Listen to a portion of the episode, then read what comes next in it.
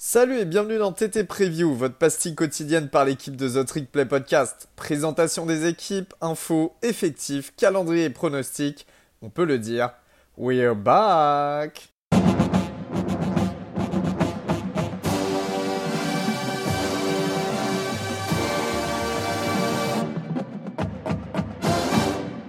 Et bonjour à tous et bienvenue sur ce nouvel épisode de The Trick Play. De nouveau un épisode preview avec mon ami Augustin. Augustin, comment vas-tu aujourd'hui? Très bien, et toi, Elio? Ça va très bien, je te remercie. Euh, alors, épisode scindé en deux, on va parler de deux équipes. Georgia Tech dans un premier temps, puis Vanderbilt. Euh, Georgia Tech, les Yellow Jackets qui sont situés euh, à Atlanta en Géorgie, donc comme vous l'avez deviné. Euh, il joue en ACC dans la division Coastal. Euh, alors, pour remettre dans le contexte, il joue euh, vraiment à côté du centre-ville d'Atlanta, au Bobby Dodd Stadium. C'est 55 000 places, un énorme stade au milieu de la ville. On peut voir en background bah, tous, les, tous les buildings de la ville. c'est une Je crois, je crois que on a un follower, c'est Rome, qui était allé voir un match à Georgia Tech, si je ne dis pas de bêtises, ou Ah, alors qui avait visité la fac. Ça me dit un truc, ouais. Ouais, je suis sûr qu'il écoutera ces épisodes, donc il se reconnaîtra, mais, mais voilà. Euh, c'est une fac qui est assez euh, réputée scientifiquement pour tout ce qui est euh, ingénierie également. Voilà, c'est quand même académiquement, c'est quand même une plutôt bonne fac. Euh, elle nous a sorti d'ailleurs le grand Calvin Johnson, qui est considéré par certains comme le meilleur euh, wide receiver de tous les temps à NFL, ou en tout cas un des meilleurs, hein, qui était euh, donc chez les Detroit Lions, comme vous le savez. Il y a aussi un ancien joueur, grand joueur, parce qu'il était first team All ACC à son époque pour euh, les Yellow Jackets, c'est Joe Anoa'i. Alors comme ça, ça vous dit peut-être rien, mais j'ai tendance à faire euh, son introduction en parlant de Ryan dans les épisodes. Eh bien, Joe Anoa'i n'est autre que Roman Reigns, euh, le, catcher qui est actuellement détenteur des deux titres les plus importants de la WWE. Un des plus longs détenteurs de tous les temps. D'ailleurs, ça fait 700 jours qu'il a, un peu plus de 700 jours qu'il a ces deux titres. Voilà, donc c'est pour, c'est pour l'anecdote, mais c'est pour expliquer aussi que c'est une fac de sport euh, et Reigns, qui avait d'ailleurs un vrai shot pour la NFL et qui a, euh, bah, il- quand il était passé en pro, ils avaient découvert qu'il avait une leucémie. C'est ça qui a mis un terme à sa carrière avant qu'il s'oriente vers, euh, vers le catch, vers le wrestling. Donc voilà. Euh, pas mal de personnes connues qui sortent de G-Tech. La saison 2021 des Yellow Jackets, c'est trois victoires pour neuf défaites, donc deux victoires et six défaites en ACC, avec des victoires face à une FCS, Kennesaw State, qui était une top 25 FCS quand même, Victoire face au 21e North Carolina à 45 à 22, 21e euh, du top 25 à ce moment-là, UNC. Donc, très très belle victoire pour Georgia Tech. Victoire à Duke également. Et puis voilà, des défaites face au reste de l'ACC. Une défaite en week 1 face à Northern Illinois d'un point. Euh, et puis une défaite en toute dernière week face à Georgia, le numéro 1, 0 à 45, donc un blowout euh, pour, euh, pour cette rivalité.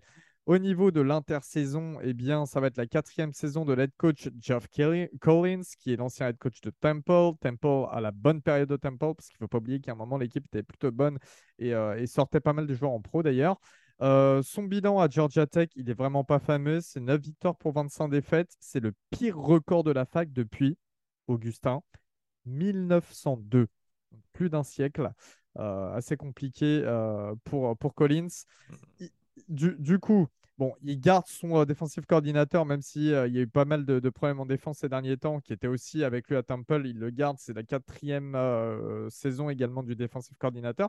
Mais il y a une nouvelle arrivée au poste d'offensive coordinateur. C'est Chip Long, qui était l'ancien offensive coordinateur de Notre-Dame. Il y a il a quelques temps maintenant. Ouais, c'était, euh, je crois, vers 2018, un truc comme ça, Hmm. 2017. Euh, il a été offensive assistant à Tennessee. Après, l'année dernière, il était offensive coordinateur à Tulane. Euh, il a tendance à utiliser un gros tempo, très peu de huddle.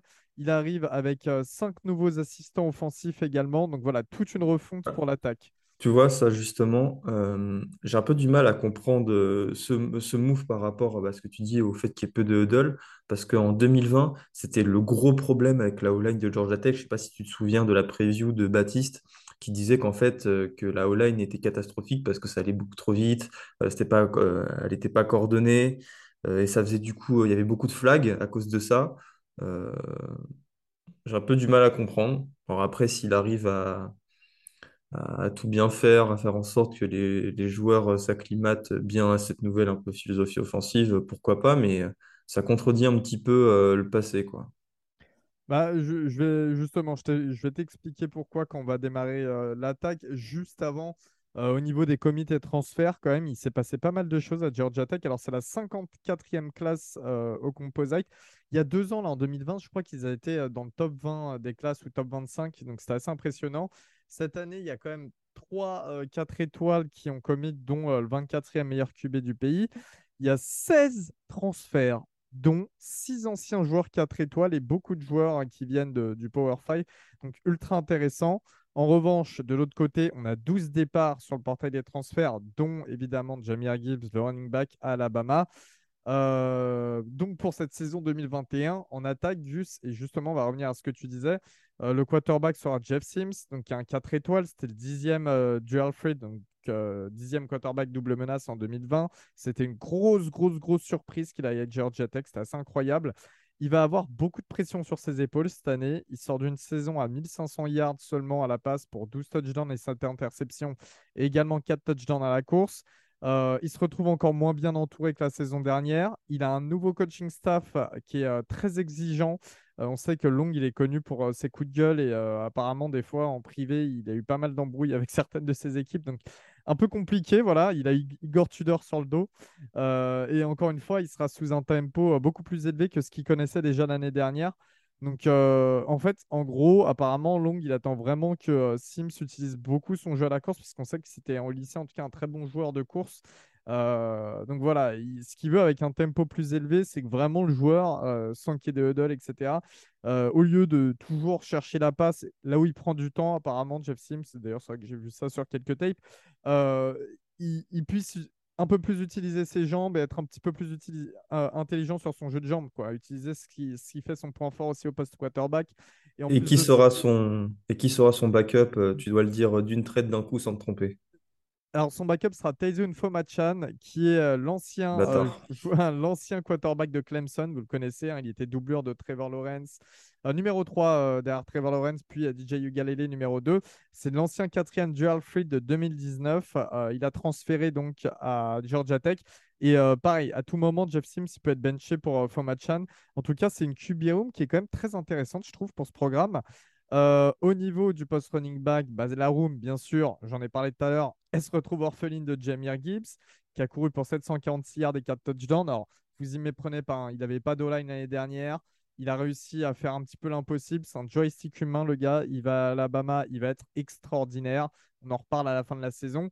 Euh, le deuxième running back, lui, il est parti chez les pros. Il reste euh, que le redshirt junior Dante Smith qui, euh, est risqué en tout cas d'être bien seul, 378 yards et 4 touchdowns. Mais finalement, on a un transfert qui arrive et qui est intéressant. C'est un joueur qui est junior cette année, qui passe junior. Dylan Duffy, l'ancien running back de Buffalo, qui a couru pour milliards et 11 touchdowns la saison dernière. Donc déjà, ça renforce un petit peu plus euh, la running back room. Au niveau euh, des wide receivers, euh, bah, il y en a, les deux wide receivers les plus importants sont partis.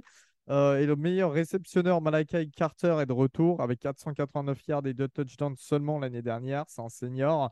Il sera aidé d'un sophomore qui a réceptionné 100 yards et un touchdown. Donc, un petit peu compliqué pour les deux playmakers de l'attaque dans les airs. Au niveau de la O-line, bah, il y a pas mal de changements sur la O-line. Alors, on sait qu'elle n'était pas terrible. Euh, mais là, on a quand même quelques arrivées intéressantes du portail des transferts. Par exemple, on a l'ancien, euh, un top 25 guard de l'année 2020. On a l'ancien septième meilleur offensive tackle de 2019 qui vient d'Alabama, justement. Euh, donc, euh, normalement, il a quand même eu un bon apprenti- apprentissage. Il y a l'ancien troisième meilleur guard du pays en 2020 qui arrive de Clemson. Donc, il y a quelques têtes quand même. C'est toujours compliqué de construire une O-line rapidement avec des nouveaux joueurs. Voilà. On va voir comment ça se passe. Au moins, il y a un petit peu d'expérience qui arrive. Au niveau de la défense, eh bien, la défense était catastrophique l'année dernière. C'était la 121e contre la passe, 121e meilleure défense contre la passe et la 117e euh, meilleure défense euh, en général du pays. Donc, vous avez compris, quand je dis meilleur, c'est pire, quoi. Voilà, on va dire ça comme ça. Euh, au niveau de la D-line et du post linebacker, bah déjà, euh, on a le départ en transfert de deux gros D-line. C'est Jared Ivy qui est parti à Ole Miss et Jordan Dominic à Arkansas. Euh, les deux qui rejoignent la SEC, donc. Il y a le retour des deux D-line principaux qui étaient blessés. On pourrait également voir l'éclosion du sophomore Cal Kinnard, hein, après une saison assez intéressante. Je crois qu'il a mis deux ou trois sacs. Et euh, le développement du redshirt freshman Christian Burkhalter, qui était le 23e meilleur edge en 2021 et qui arrive de UCLA en tant que transfert. Voilà. Donc, euh, toujours aussi intéressant. Le meilleur plaqueur, en revanche, pour le post linebacker est parti, mais le linebacker numéro 2, Ainde Ele, que moi je connais, il venait de Maryland à l'époque, il sera de retour en tant que redshirt senior. Il sera aidé par l'autre senior, Charlie Thomas, qui était auteur de 70 plaquages, 3 sacs et 2 interceptions, assez versatile. Thomas est toujours intéressant. Et justement, en parlant de lui, eh bien, au niveau des DB, c'est la deuxième pire équipe du pays en interception. Ils en ont seulement eu 3 l'année dernière dont deux par le linebacker Charlie Thomas. Donc assez compliqué. C'est la 130e pire équipe en efficacité euh, de défense contre la passe. Les deux meilleurs DB sont partis en pro en plus de ça. Euh, on a les juniors Miles Smith qui a été auteur de trois passes deflection et Derrick Allen qui devrait reprendre le flambeau. Mais encore une fois, euh, les Yellow Jackets sont armés avec le portail des transferts. Hein. On a le 4 étoiles de 2020, Eric Reed, qui arrive en tant que cornerback d'Auburn. On a un autre cornerback, Kaiji Wallace, qui est un 4 étoiles en 2019, que toi, tu dois connaître parce qu'il arrive de Notre-Dame. Euh, ils seront aidés de Kenny Bennett aussi, qui est un des titulaires à Maryland à l'époque. Euh, après, ce n'était pas la folie, mais il, a fait quelques actions, qui est aussi euh, cornerback. Et puis, on a deux safety qui arrivent. On a Karigi, qui était le 29e meilleur safety en 2021. Donc, et, qui était, et qui était avant ça à LSU, hein, avant d'aller à Notre-Dame. Donc, Oh, euh, ah oui, c'est vrai, oui, c'est vrai, ouais, t'as raison. C'est un, safety qui, euh, qui a été reconnu un petit peu, je vais dire, par ses pairs non, mais euh, par les spécialistes de la position. Quoi. Et il sera accompagné d'un autre safety, Amari Harvey, qui était un 4 étoiles en 2021 de Auburn. Donc il y a quand même quelques jeunes intéressants à potentiel. il va falloir que ça se traduise sur le terrain, même si ça va être un petit peu compliqué, comme tu l'imagines. Au niveau du calendrier, il y a une week one face à Clemson. Euh, donc d'entrée, c'est compliqué. Après, on se retrouve face à une FCS. Ensuite, on enchaîne sur euh, deux. Euh, en fait, on enchaîne sur trois matchs hors conf, une FCS, All Miss et déplacement à UCF. Donc ça va être très compliqué. Et après, le reste. C'est compliqué. franchement, le calendrier de Georgia Tech, bon, on, le sait toujours parce que en fait, Georgia Tech a un gros problème. c'est que bah, le programme est dans la division de Clemson, mais a surtout une rivalité avec Georgia. Donc tous les ans, Georgia Tech affronte Clemson et Georgia, deux équipes du, euh, top 5 ou du top 10 au pire. Tu rajoutes à ça euh, les trois matchs de conférence où il y en a deux qui sont difficiles, Ole Miss et UCF. UCF, il faut aller se les taper Orlando. Ce sera une défaite évidemment. Après, évidemment, Pitt, Duke, Virginia, Florida State, Virginia Tech, Miami et North Carolina. Euh, en fait, ils affrontent tout le monde, hormis NC State et Wake Forest. Moi, je suis comme toi, Elio. Je vois un bilan de Putain, et ça, ça me rend triste de dire ça, mais je vois pas plus de deux victoires, quoi. Tu, tu les gagnes où les matchs là? Western Carolina, Duke, peut-être parce que tu les reçois, mais après, je, je vois pas où ils peuvent gagner. Tu vois, même les matchs comme Virginia Tech ou Florida State, qui se déplacent à chaque fois. North Carolina aussi se déplace. Miami à domicile, ils les battront pas. Euh, Pitt, ils se déplacent, ils les battront pas, certainement pas, surtout avec la D-line des Panthers.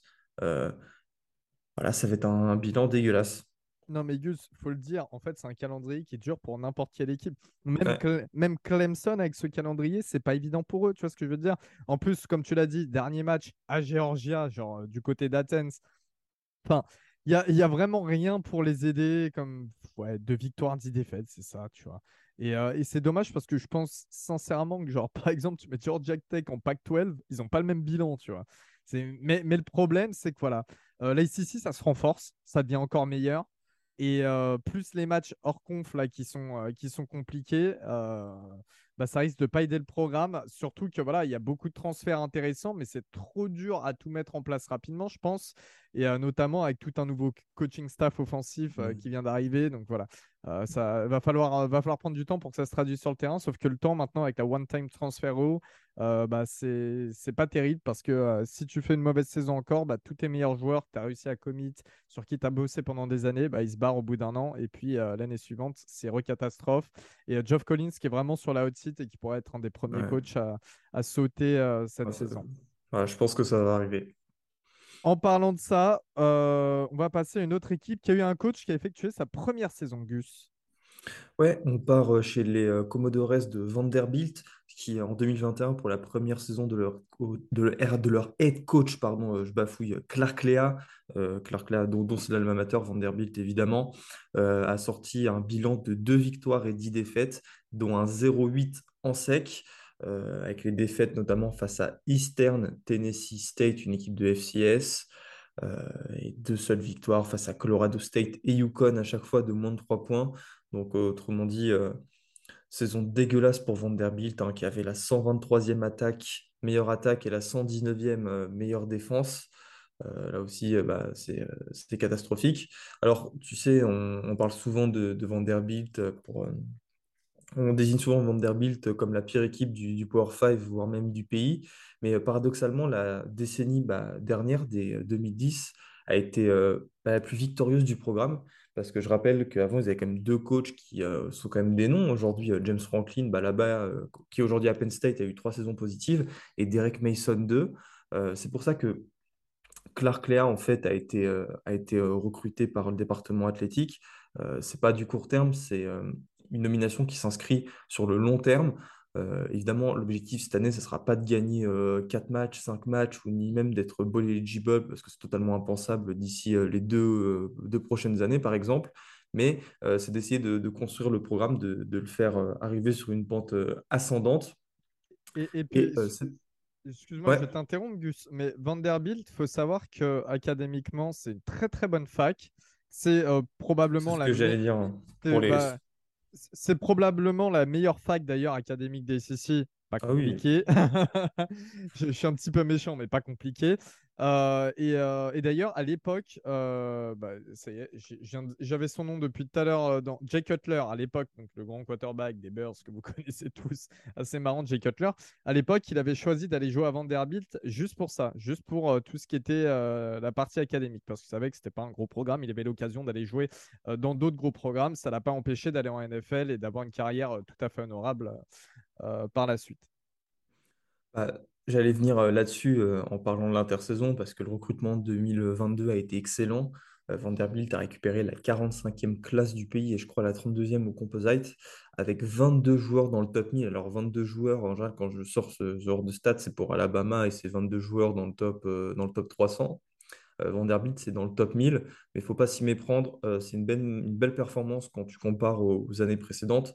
en gros, tu as un jump de 10 places sur le classement. Et en fait, c'est une très très bonne classe au vu des difficultés auxquelles euh, fait face Vanderbilt, parce que d'abord, tu as la concurrence en sec, tu as 13 autres équipes euh, qui recrutent, mais euh, comme des chiens. Et puis, tu as le niveau académique, comme tu as dit, c'est la meilleure fac de, de SEC. Et forcément, bah, c'est difficile d'aller trouver des, des, des, recrues lycéennes très athlétiques. C'est un peu cliché ce que je dis, je suis désolé, mais voilà, c'est compliqué de vivre dans cet environnement qu'est la SEC. Euh, mais voilà, le recrutement sera primordial pour qu'ils s'en sortent dans les années à venir. C'est d'ailleurs pour ça que Clark Lea a été recruté. C'est aussi un, un, mec qui a montré qu'il savait recruter à Notre-Dame. Et je pense que ça peut marcher parce que d'abord, il y aura le nouveau contrat TV avec, avec la SEC. Et puis, il y aura le réalignement. En fait, ces deux facteurs seront un levier pour mieux recruter, puisque Vanderbilt se retrouve, on a l'impression, un petit peu par chance euh, au milieu de la meilleure conférence euh, du pays. Euh, le programme va engranger encore plus d'argent qu'avant et va pouvoir notamment bah, investir dans de nouvelles infrastructures et on verra comment le college football évolue, mais si on arrive d'ici peu dans une ère où les joueurs auront des salaires, Vanderbilt et je pars du principe que ce ne sera pas régulé. Vanderbilt euh, aura l'argent pour, euh, pour payer ses joueurs. Donc voilà, euh, maintenant l'enjeu, je vais dire, c'est de rester dans la SEC et c'est de, ne pas se faire virer, mais vu leur niveau en baseball, ça m'étonnerait. mais voilà, tu, tu vois, c'est pas un programme qui fait pitié non plus. Ils, ils, sont optimistes là-bas, tu vois. Euh, par exemple, lors du Media Day de la SEC, c'était il y a quelques jours maintenant, on enregistre le 2 août, Clark Lea a dit que Vanderbilt allait devenir la meilleure équipe du pays dans quelques années. Euh, c'est totalement fantaisiste et c'est clairement de la com. D'ailleurs, beaucoup de personnes se sont moquées euh, de lui sur, sur Twitter, mais ça montre un petit peu bah, l'optimisme et, dans, lequel le, programme règne. Et moi, je trouve ça très très bien. ils en ont profité d'ailleurs pour changer le logo. Je ne sais pas si vous avez vu. Bon, moi, je trouve ça bof. On dirait un logo d'une marque en fait. Euh, c'est pas vraiment. Euh, Coucou la Juventus. Oh, attends, de toute façon, il y en a plein d'autres, des clubs comme ça. hein. Reims, euh, Nantes, euh, ça, ça commence à, à, à faire beaucoup. Mais voilà, Vanderbilt euh, a aussi, ah oui, tiens, d'ailleurs, j'ai oublié de dire ça, euh, il y a des nouvelles infrastructures qui vont voir le jour puisqu'il y a 300 millions de dollars qui, euh, qui ont, euh, qui ont été investis euh, pour euh, tous les sports, notamment le basket, et euh, l'équipe de football aura le droit à un tout nouveau bâtiment. Euh, c'est un sujet sur lequel Vanderbilt était plutôt en retard par rapport à ses concurrentes de la conférence. En 2022, alors là, on va aller un petit peu plus vite parce que vous savez, il n'y a pas grand-chose à dire sur Vanderbilt. Déjà, il y a un nouveau coordinateur offensif qui devait être le, coach et receveur des euh, Cardinals d'Arizona en NFL, mais qui est parti quelques semaines après sa nomination, après que Clark Lea lui ait retiré le playbook. Euh, ça ça lui a pas plu en fait. Et il a donc été remplacé par le quarterback coach Joey Lynch, qui a nommé comme titulaire, on connaît déjà le titulaire, il s'agit de Mike White, qui n'était pas celui euh, du début de saison en 2021, c'était Ken Seals, mais ce dernier s'était blessé à la main. Alors, ses stats en 10 matchs, il en a starté que 6, hein, si je dis pas de bêtises. C'est 1042 yards, 8 touchdowns et 6 interceptions, plus 367 yards à la course. Euh, c'est un quarterback qui apporte aussi une dimension euh, euh, à la course qui sera intéressante pour une équipe comme Vanderbilt qui a besoin à tout prix de playmaking pour pouvoir exister. Euh, les quarterbacks backup, c'est ça, c'est plutôt pas mal. Bah, ce sera évidemment Ken Seals et le true freshman Aggie Swan, euh, qui était la meilleure recrue offensive de la classe 2022 et qui avait commit euh, chez vous à Maryland, euh, Elio, avant de, de flip euh, pour aller à Nashville. Et, tu, sais pourquoi, justement, ça aussi, c'est intéressant. Edgy Swan, il est, resté commis très très longtemps chez nous. Euh, vraiment, il était vraiment. euh, Enfin, je, je, je pensais pas qu'il allait flip. Il a flip en fait parce que euh, c'était plutôt un bon quarterback, un lycéen, franchement, des bonnes tapes et tout. Il a flip parce qu'en fait, Vanderbilt a un très très bon programme de baseball. Et ça, on n'a pas abordé le sujet. Mais vraiment, ils sortent beaucoup de joueurs en baseball. C'est un des meilleurs programmes du pays depuis des années et euh, que AJ Swan joue également au baseball. Donc voilà, il voulait se donner euh, deux options, plus le fait que ce soit une très bonne fac académique. Donc euh, voilà pourquoi il a flip. Ce qui est un, c'est une belle destination en vrai, Tennessee. Bon, t'as pas trop de, de supporters dans le Bah, stade il faut, lui- faut, faut, faut gagner pour avoir des supporters, quoi. et puis il vient de Géorgie, donc il reste à côté de la maison. Enfin voilà, ça reste logique quoi comme choix. Bref, chez les receveurs et les tight ends, bah, il y a le meilleur receveur qui en nombre de catch qui part, plus un autre qui transfère à Arizona State. Mais on voit le retour du deuxième meilleur en nombre de catch. Euh, Il s'agit de Will Shepard, euh, qui a été euh, encensé par ses coachs durant les spring practice. Et il est évidemment possible que les true freshmen jouent dès cette année. Et euh, ça, c'est la constante en fait sur la présentation de ce roster, c'est qu'en fait, il y a peu de profondeur.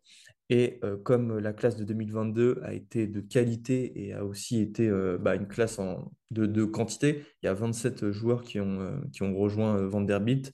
Il se pourrait que beaucoup de ces, ces gars-là jouent dès 2022 avec les avantages et les inconvénients qu'on connaît, mais on reviendra euh, là-dessus après.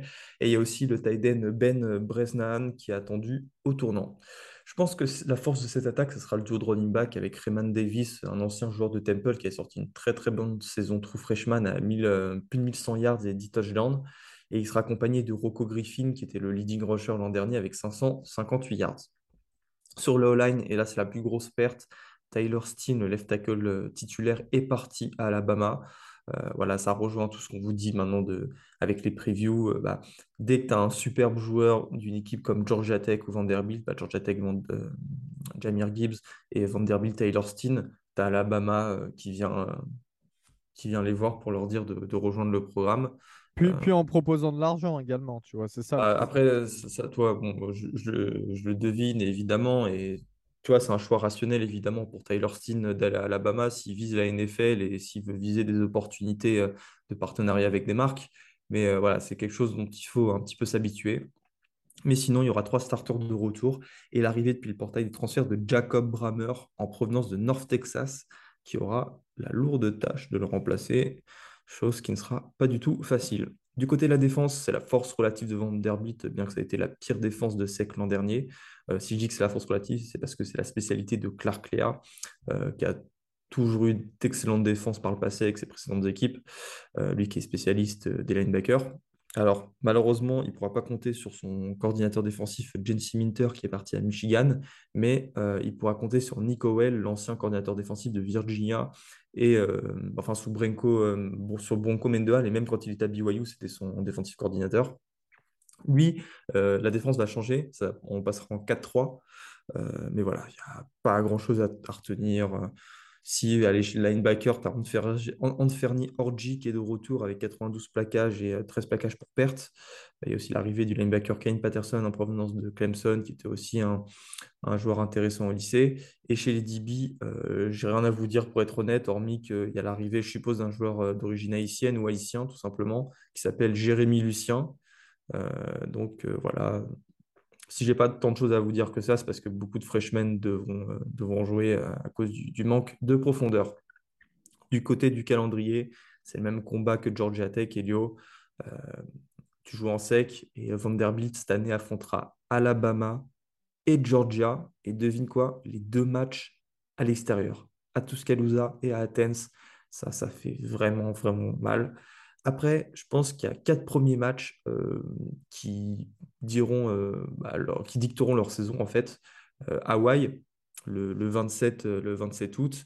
Le seul problème, c'est qu'ils se déplaceront là-bas. Sachant que l'an dernier, ils ont perdu leur premier match face à une FCS. Rien ne dit qu'ils vont battre Hawaï, mais Hawaï est quand même dans une situation dégueulasse.